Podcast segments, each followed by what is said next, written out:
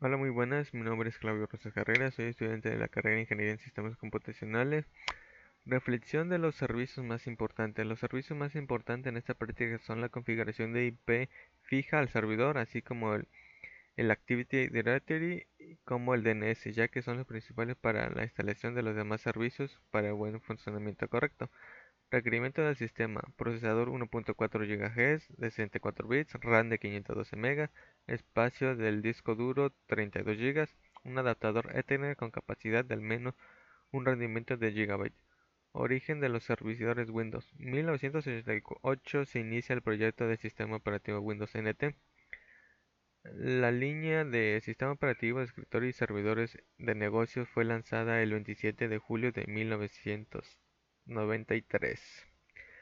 ¿Qué condiciones mejora con respecto a las versiones actuales? Han sido 19 años en las que cuales Windows Server ha ido mejorando para brindar un mejor sistema operativo para las empresas. Esto con cada versiones y cada sistema va mejorando entre seguridad, eh, configuración y dándole soporte en cada actualización.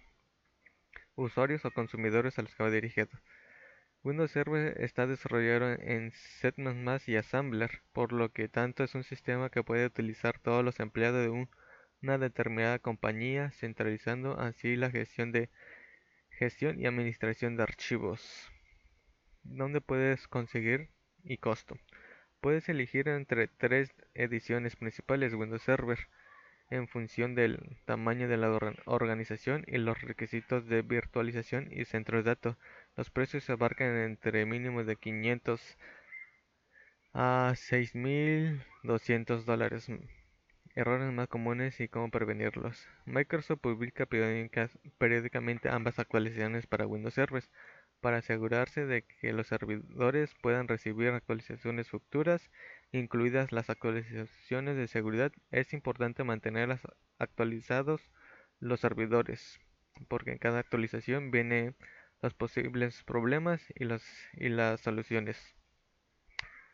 Implicaciones para la sociedad. El sistema operativo Windows incluye muchos servidores del sistema que proporcionan funcionalidad importante. Los distintos servicios tienen directivas de inicio diferentes. Algunos se inician de manera predeterminada, algunos es necesario y otros están deshabilitados de manera predeterminada y se debe habilitar de forma explícita antes de poder ejercerse. En conclusión corta, en este caso Windows Server es utilizado por empresas o clientes que necesitan un servicio práctico, aunque tiene fallas, pero tiene arreglo y cada versión va mejorando para que sea práctico y mejor cada vez a las anteriores.